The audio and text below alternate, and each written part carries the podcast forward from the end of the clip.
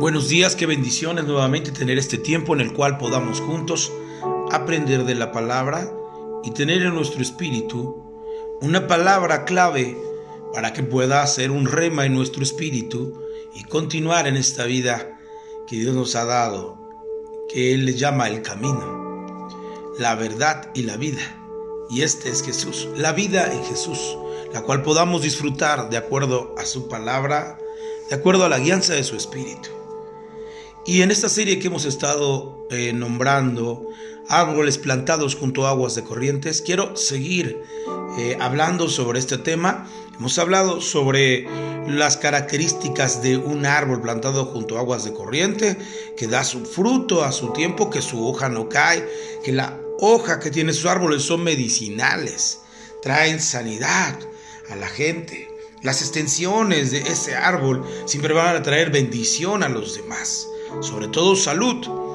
Y entonces hemos estado hablando sobre el tema de árboles plantados junto a aguas de corrientes, pero me gustaría que fuéramos ahora a Marcos capítulo 8, verso 22, y pudiéramos hacer lectura eh, de, este, de esta porción de la escritura que voy a leer. Y dice así la palabra, vino luego a Bethsaida y le trajeron un ciego y le rogaron que le tocase.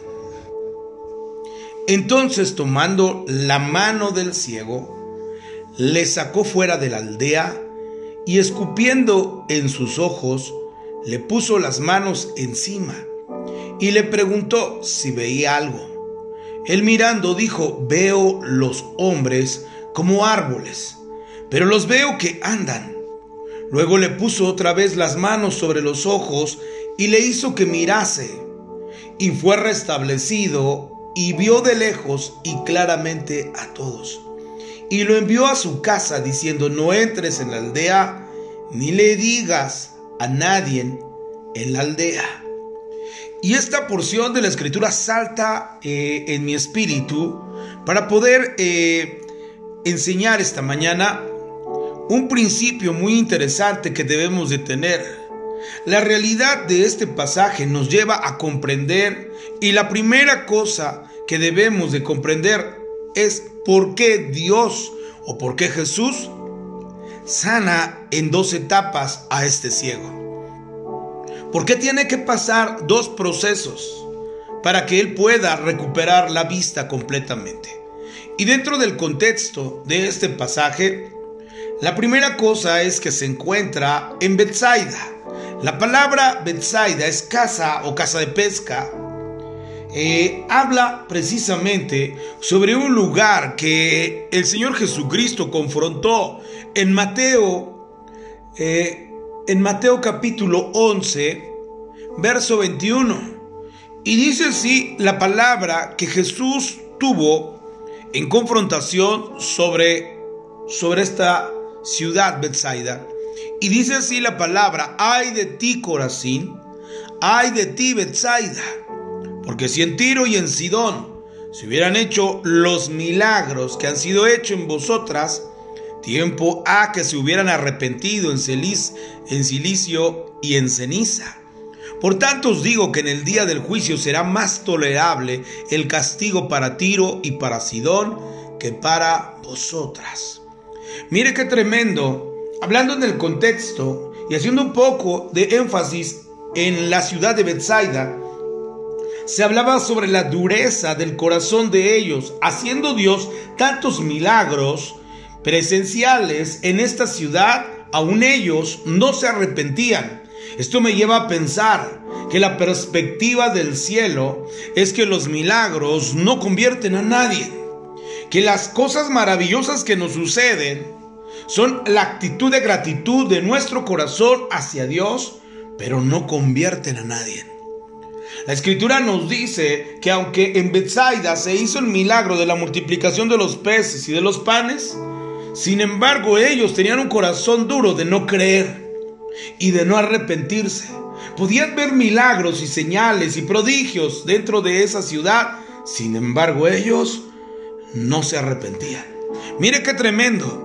Y la perspectiva mayor es que Dios sigue haciendo milagros, que Dios sigue mostrando su mano de poder, que Dios sigue ayudando a aquel que cree en su palabra.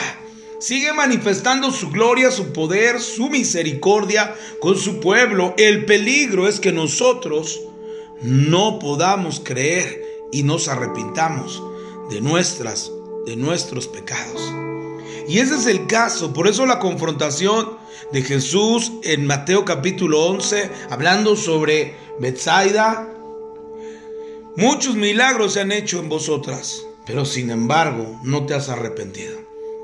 Debemos de cuidar esto y esto me lleva a pensar que la, la forma en la que Dios nos llamó en el origen es precisamente representar la vida a través de un árbol. Y es que ahí podremos encontrar la, perspectiva en la cual Dios nos diseñó y nos ha dado la oportunidad de poder no solamente ser eh, seres terrenales con un pensamiento terrenal, sino seres espirituales, entendiendo las cosas del espíritu. Por eso hay una confrontación con Nicodemo y le dice, tú siendo el maestro de la ley, ¿no sabes esto? ¿Que es necesario que nazcas de nuevo? Y él, él dijo, ¿cómo podré ¿Cómo podrás más bien eh, eh, entender aquellas cosas eh, espirituales sin antes poder entender las materiales? Las materiales nos van a definir muchas cosas en el mundo espiritual. Sin embargo, él tenía una actitud, Nicodemo, de poder saber las escrituras, pero no poder comprenderlas a un nivel espiritual. Como el Señor Jesús le estaba presentando, es necesario que nazcas de nuevo, que tengas una nueva vida, una nueva mentalidad y que puedas fluir en conexión con el Espíritu y en la vida del reino, del reino de Dios que nos ha traído nuestro Señor Jesucristo. Es ahí donde nosotros podemos entender lo que sucedió en estos pasajes con la perspectiva y con el sentido del contexto, mirar aquellas cosas tan maravillosas que Dios tiene que hacer en proceso para nosotros. Por la primera cosa es que vino luego de Bethsaida y le trajeron un ciego y le rogaron que le tocase. Aquí hay algo muy interesante. Hay personas que traen ese ciego y ellos mismos le ruegan que le tocase. La palabra rogar habla sobre el sentido de la dinámica de estar cerca de alguien. Nadie puede rogar a alguien si no tiene el sentido de la cercanía. Por eso es que la palabra rogar y, eh, habla sobre el sentido de la intimidad o de la credibilidad hacia aquellas personas que le rogamos. Por eso es que aquí claramente nos habla sobre que estos hombres que trajeron a este ciego tenían una comunión, una intimidad con Jesús al grado que ellos mismos tienen la fe, ellos mismos tienen la gracia en su corazón para saber que Jesús responderá y le traen a un ciego. Y esto es muy interesante, muchos de nosotros éramos ciegos espiritualmente. Habíamos oído de, de, Jesús, habíamos oído de su palabra, habíamos oído de sus milagros, sin embargo, no creíamos. Y esa es la historia de este pasaje y ver cómo el Señor nos ha llevado de, de, lo poco a lo mucho, de más en más, de gloria en gloria. En procesos en los cuales nuestra venda de nuestros ojos que el enemigo había puesto para no creer a la verdad, se nos ha quitado. Pero en procesos, Dios ha ido evolucionando nuestra vida. Y digo evolucionando nuestra vida porque nosotros no le permitíamos porque Dios en un chasquido de dedos podría restaurarnos al origen. Sin embargo, Él tiene que procesar en cada uno de nosotros los cambios paulatinos para que podamos comprender la realidad de la transformación en nuestra vida. Y eso es lo que sucedió. Le rogaron que le tocase. Verso 23. Entonces, tomando la mano del ciego, le sacó fuera de la aldea. Mire, necesitan guianza los ciegos. Jesús le toma de la mano, lo saca fuera de la aldea y esto es muy importante. La aldea era Bethsaida. Y recordémonos que Bethsaida había milagros y señales, pero ellos no creían, no se arrepentían. Jesús tiene que sacar a la gente de esos lugares en que la gente le gusta ver milagros, pero no le gusta creer, no le gusta arrepentirse, ni mucho menos comprometerse con Jesús. Porque esto es una manifestación maravillosa de lo que Dios hace cuando levanta a un paralítico, cuando sana a un ciego, nosotros nos asombramos, pero no solamente es el milagro, sino es la reacción de nuestra vida al ver la maravillosa mano de Dios obrando sobre una necesidad. Y eso entonces Jesús la saca de ese lugar. A veces Dios se tiene que sacar de en medio de gente incrédula para que tú puedas tener credibilidad y no te estorbe nada y eso es lo que Jesús hace, lo toma de la mano del, al ciego, lo saca fuera de la aldea de un contexto de incredulidad y entonces escupiendo en sus ojos. Y esto es muy interesante. La palabra, la palabra saliva en el, en el hebreo es la palabra taf. Y la palabra taf en el hebreo significaba toma de territorio. Significaba una marca que que hablaba sobre la certeza de que ese lugar sería suyo. Por eso es que cuando David eh, van en, en contra de él para apresarlo, dice la escritura que de repente él se hizo como loco. Y entonces él mismo se hizo como loco y dice que su baba estaba escurriendo de su boca, cayendo a la tierra. Esto es donde vemos nosotros la palabra taf la palabra marca, la palabra territorio es mío. Y entonces la escritura nos enseña que después de un tiempo David tomó esa misma tierra, donde la gente lo tomó como loco. Hay cosas en la vida que se van a hacer, que mucha gente no lo entenderá, porque son ciegos. Y ese es el punto. Dios quiere abrir tus ojos para que puedas entender las cosas que existen en el mundo espiritual y podamos ingresar y podamos tener claramente que las cosas que se dicen en el cielo pueden suceder en la tierra. Pero tienes que tener una habilidad para poder entender y es precisamente mirar el mundo espiritual. Y ese es el punto. La escritura dice que entonces Jesús le puso saliva en los ojos. Esto significa que entonces Él le dice, tus ojos son míos.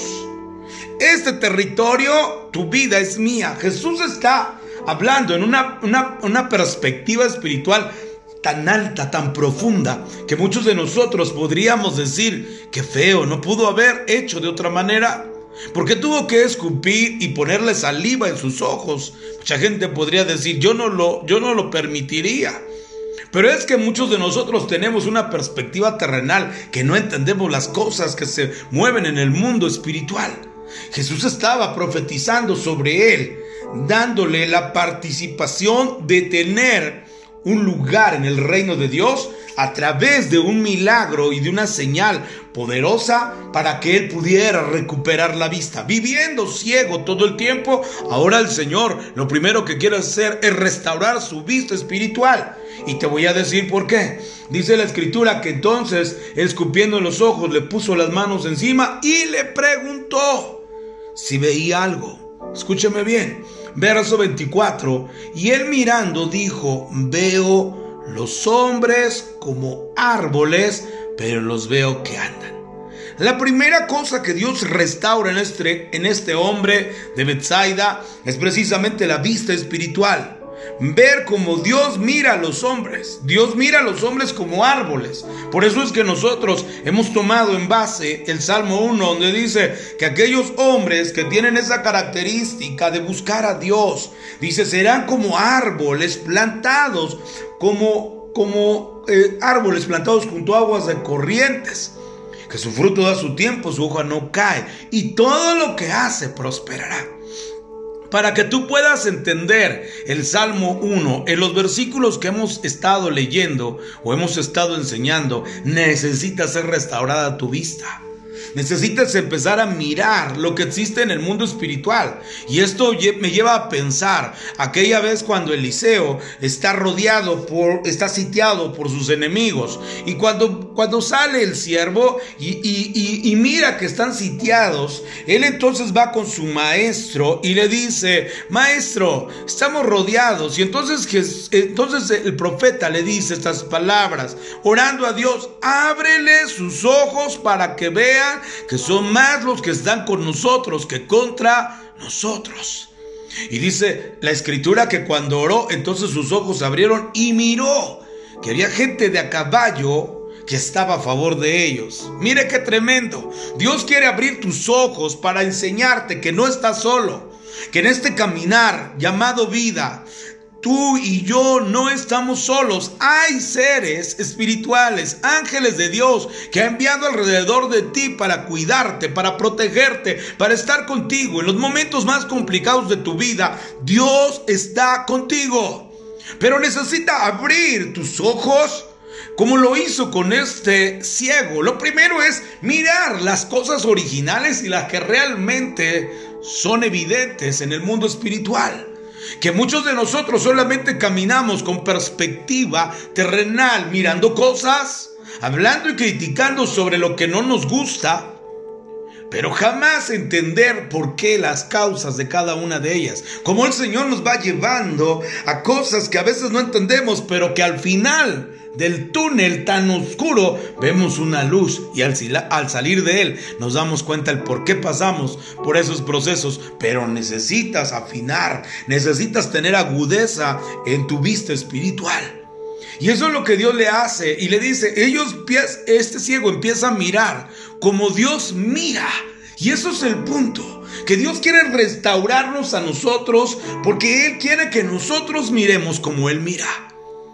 Muy interesante, por eso somos a la imagen y semejanza de Dios, en cosas que no específicamente físicas, sino en el sentido espiritual. Dios nos ha capacitado para mirar más allá, nos ha dado la habilidad de ser visionarios. Eso no solamente contemplar lo que todo mundo contempla y mirar en los problemas como todo mira, como todo mundo mira en los problemas, sino captar la idea de las cosas que Él está trayendo a nuestra mente para que podamos comprender las grandezas de Dios.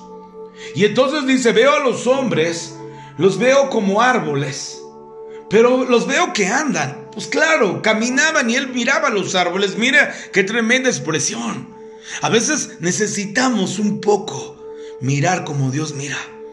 Para mirar aquello tan maravilloso que dijo Jeremías, o que Dios le dice a Jeremías, si sacares lo precioso de lo vil, serás como mi boca. A veces hay cosas tan complicadas que llegan a nuestra vida tan mal tan maltrechas, tan complicado. Es como aquella persona que, eh, que compra un auto, pero el auto ya está mm, difícil de poder levantarlo, ya es una chatarra completamente. Sin embargo, esa persona que lo compra visiona, mira como Dios mira y dice, este coche podremos hacerle estos arreglos así y de repente ser restaurado. Por eso dice esta palabra en un ejemplo, si sacares lo precioso de lo vil, serás como mi boca. ¿Cuántas veces Dios a ti a mí nos vio? Como nada, nos vio como una chatarra, nos vio como dice la palabra, como el apóstol Pablo dijo, de lo vil y de lo menospreciado escogió Dios para avergonzar a lo que es. Tú y yo estábamos en un tiempo de crisis, en un tiempo difícil, complicado, en que todo el mundo nos rechazaba. Sin embargo, Cristo se hizo presente con aquella parte de Jeremías y sacares lo precioso de lo vil. Serás como mi boca. Y hay gente que miró en ti y en mí que pudiéramos sacar potencial y de lo vil Dios ha hecho algo. Por eso es importante que restauramos nuestra vista espiritual. Para aquellas personas que vienen a los pies de Cristo podamos mirar que hay esperanza, que Dios puede levantar de la nada a alguien y sentarlo con los príncipes de su pueblo, como decía uno de los salmos. Dios restaura, Dios cambia, Dios transforma, pero lo primero que Dios quiere es que en ti haya una visión una visión restaurada del cielo y poder entender que Dios sigue haciendo milagros, que Dios sigue restaurando gente, que Dios sigue añadiendo personas a su iglesia. Pero a veces necesitamos esa restauración de nuestra vista. Y dice la escritura así, y luego le puso otra vez las manos sobre los ojos y le hizo que mirase, y fue restablecido, y vio de lejos y claramente a todos. Qué maravilloso. Primera restauración. Vista física, vista espiritual. Número dos, vista física. Él puede aclarar y mirar correctamente las cosas que hay alrededor, pero tiene una vista espiritual. Y mire el consejo que le da. Y lo envió a su casa diciendo, no entres en la aldea, ni le digas a nadie en la aldea, puede que te estropen el milagro. Porque muchas veces tenemos milagros que mucha gente dice, no, eso fue casualidad. Y matan tu fe. Jesús le dice, no vayas a ese lugar. Porque en ese lugar la gente convierte los milagros en nada. No pasa nada en su vida. Sino que ellos no han entendido la interacción de parte de Dios en lo que realmente Él hace. Restaurando vista espiritual, vista física. Quiero que hagamos una oración. Señor, gracias por esta mañana. Gracias por tu palabra fresca, viva, que fluye en nuestro interior. Gracias, maravilloso Jesús, por tu presencia, por tu gloria. Gracias te doy, Señor. Sabemos que estamos en tiempos maravillosos y que nuestra vista está siendo restaurada. Señor, está siendo vuelta al origen. Padre, gracias te damos, Señor, y te pido también por todos mis hermanos que tú les ayudes, que pueda fluir tu gracia, tu amor y un despertamiento en ellos para que ellos puedan mirar como tú miras. Gracias, Señor. Ayúdanos a todos a mirar como tú miras, Señor, y a abrirnos el entendimiento espiritual. Gracias en el nombre de Jesús. Amén. Amén. Que Dios les bendiga, que tengan un excelente día martes. Hasta luego.